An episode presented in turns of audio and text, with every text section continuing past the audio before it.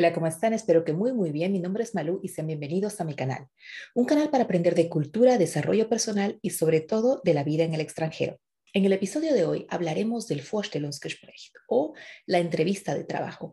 Así que si no estás tan contento en el trabajo donde estás o estás buscando un nuevo trabajo, quédate en el video que quizá pueda que te sirvan algunos de los tips que voy a darte.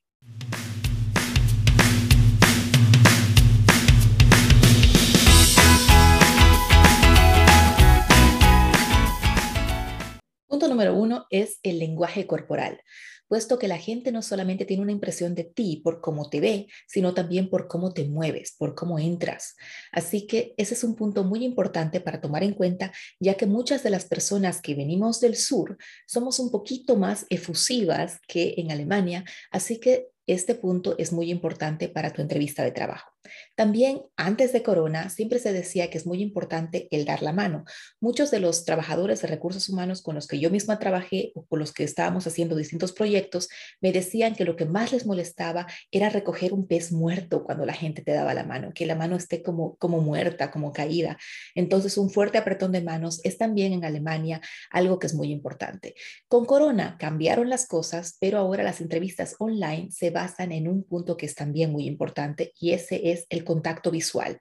Si normalmente en una entrevista personal a veces es difícil mantener el contacto visual, no te olvides que ahora digital es más complicado. Puede que tengas la cámara muy arriba o la cámara muy abajo y así la otra persona va a tener la impresión de que no los estás mirando. Así que te aconsejo antes de eso y ver tu lenguaje corporal también para que no bailes mucho durante la entrevista, tienes que concentrarte en tu aparato tecnológico que tienes alrededor de ti. Eso quiere decir una buena cámara que te enfoque bien, que te enfoque directamente y unas buenas luces para que te veas un poco más iluminado. La digitalización nos ha traído muchas ventajas en nuestra vida, pero también muchos pequeños detalles a los que tenemos que tomar en cuenta para poder tener éxito en lo que queremos lograr. Como segundo punto, por favor, evita responder con monosílabos. Es muy cansado tener una persona que está ahí ya digital, que ya de por sí es complicado, que te responda siempre con sí, no, tal vez. Yo sé que el alemán tampoco es tan fácil para aprenderlo bien, pero créeme que vas a dar una seguridad intentando responder con tus palabras, de tu forma, a las preguntas del entrevistador. El siguiente punto es, por favor, con toda la información que ustedes tienen, el Internet, el Facebook, incluso en Twitter o en Instagram, ya estamos bombardeados con todo eso. Por favor, no aprendan como pericos respuestas para poder dar a esta entrevista de trabajo que la persona que los está entrevistando se va a dar cuenta, puesto que esta persona no ha visto en su vida una o dos entrevistas de trabajo, sino muy probablemente arriba de 100. Así que, por favor, tengan respuestas auténticas que pasen con la vida de ustedes, que queden bien ahí. No pueden responder solamente con adjetivos cuando te preguntan y qué debilidades tienes y decir simplemente adjetivos. Hablen con ejemplos. Empiecen a contar ustedes en un ejemplo cómo reaccionaron ustedes en una distinta situación. En este momento el entrevistador se va a dar cuenta que la persona que está ahí no está repitiendo un libreto que vio en el Internet o que sacó de alguna página, sino que efectivamente es una persona que se ha tomado un tiempo para pensar en esto y que le está dando ahí su opinión personal. Y les garantizo van a quedar en la memoria del entrevistador porque son muy pocas las personas que empiezan a pensar en esto. Siguiente punto. Aunque muchas veces en Alemania es difícil encontrar a la persona que no sea tan perfeccionista, el perfeccionismo es un no-go para la búsqueda de trabajo. Eso quiere decir que no están buscando personas perfectas, que encajen en un esquema. Están buscando personas diferentes que puedan llevar innovación a la empresa. Eso se los garantizo. En cualquiera sea la rama que ustedes busquen, buscan a una persona que no se presente como perfecta a sí misma, porque no se olviden, ni siquiera los superhéroes son perfectos, sino que buscan a una persona que pueda encajar bien en el equipo, que pueda trabajar en el equipo, que sea competente, que sea comunicativa y la mayoría de las veces también que pueda tener ideas para resolver problemas que son un poco unortodoxas.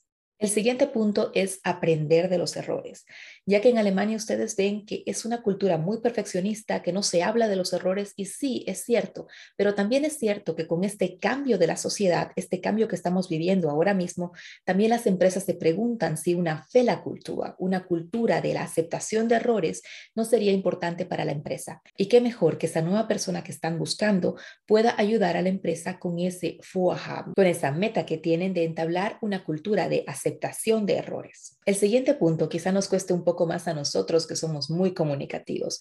No se olviden que su entrevistador no es un psicólogo, no le cuenten su vida, no le interesa.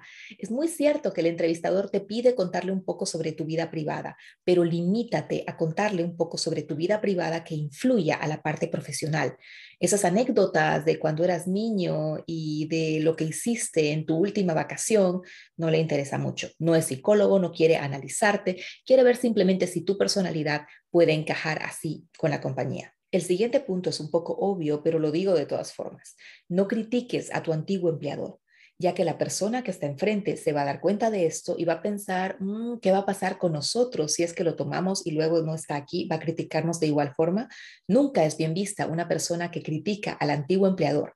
Puedes hacer críticas constructivas, eso sí, siempre con dirección a la empresa y al profesionalismo, pero no critiques al antiguo empleador. Muy importante. El siguiente punto, es muy importante ver que las personas que están en recursos humanos estudian tu currículum. Eso quiere decir que van a ver, antes de lo que tú piensas, que los huecos de tu currículum ahí también son importantes.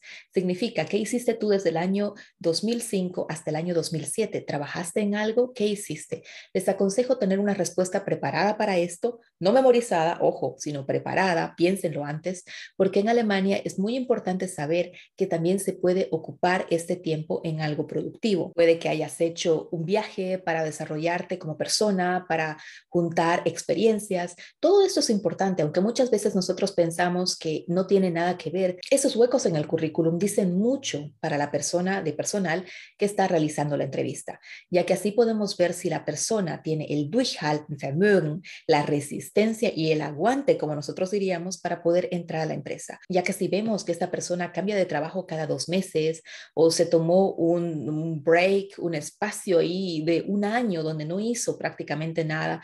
Entonces eso da una muy mala imagen para ti como persona, que la persona de personal se va a dar inmediatamente cuenta de esto. Una vez que tú sepas que está eh, tu entrevista ya marcada, te aconsejo también llegar con puntualidad. Si tu entrevista es personal, llega con puntualidad, pero no exageres, no llegues demasiado antes porque puede que la persona, normalmente como son así, que él te va a realizar la entrevista tienen sus citas especialmente cuadradas, súper delimitadas y súper marcadas. Y si tú llegas una hora antes, vas a votar el plan por completo. Así que te aconsejo, si tú llegas un tiempo antes, digamos media hora antes, que te vayas a un café, no directamente en la compañía, por favor, porque si te quedas en el parqueo de la compañía, te pueden ver. Simplemente te vas a un lugar que está cerca para poder relajarte. Y no te olvides, si te han invitado a ti, es que ya la forma de tu currículum, lo que hiciste, les parece interesante y te están dando la oportunidad para conocerte en persona. Así que tienes que estar feliz por esto. Es una oportunidad para poder convencerlos de que tú eres la persona específica que necesitan ellos para poder quedarte en la compañía. El siguiente punto es también muy obvio, pero muchas personas olvidan hacerlo. Investiga. Investiga no solamente sobre la compañía, sino sobre los posibles jefes que tú tendrías con esa posición, ya que el entrevistador al final de la entrevista siempre, y en Alemania eso es regla, te van a pedir una opinión sobre la compañía, que les hagas algún tipo de preguntas o alguna inquietud que hayas tenido. Y si no leíste nada acerca de esto, te va a ser muy complicado responderlo. Así que te aconsejo, te tomes un tiempo para ver la página de internet y lee la rúbrica que dice über sobre nosotros, porque ahí casi siempre te enteras de cosas interesantes de la compañía que simplemente con estadísticas no se pueden ver. Por ejemplo, quién fundó la compañía, hace cuánto tiempo se fundó esto, por qué se fundó esto, la visión y la misión de la compañía, cosas que te van a ayudar a ti a poder desarrollar una idea de si es que esta compañía queda bien contigo, también tienes que verlo, o si tienes algunas preguntas para hacer al entrevistador. Por ejemplo, la pregunta que siempre estaba muy de moda hace unos años hacer era qué políticas están haciendo ahí ustedes para poder integrar a las mujeres mejor en el equipo. ¿O qué políticas hacen ustedes después de la baby pause, del, del tiempo de padres, del tiempo de maternidad, que han tenido no solamente las madres, sino también aquí los padres. Entonces, son preguntas que van a dar al entrevistador una pauta de que tú te interesas por la compañía, de que te podrías imaginar trabajar ahí y que también tienes puntos críticos que son constructivos, que puede que lleven que tu interés haga que te integres bien en la compañía. Entonces, es un punto a favor para ti, se van a acordar de ti y vas a quedar en la memoria de la persona que te entrevista. Muchas veces te avergüenza el alemán que tienes no lo tomes así, velo como una ventaja. Tú hablas muchísimos más idiomas probablemente que la persona que está enfrente de ti. Así que piensa siempre en esto. Es muy importante tener la seguridad con esto, pero también ser honesto contigo mismo. No puedes poner que tú hablas un alemán o un inglés C1 si de verdad no lo eres. Yo también he pecado con este error y muchas veces colocaba en mi currículum, sí, eh, yo hablo alemán, mi alemán no era perfecto y de pronto pues me venían con términos súper rebuscados donde yo me quedaba así que, uy, ¿Y por qué dije eso? O en inglés, si dices, hoy sí, mi inglés es perfecto, entonces te cambia la entrevista y de pronto empieza la entrevista en inglés.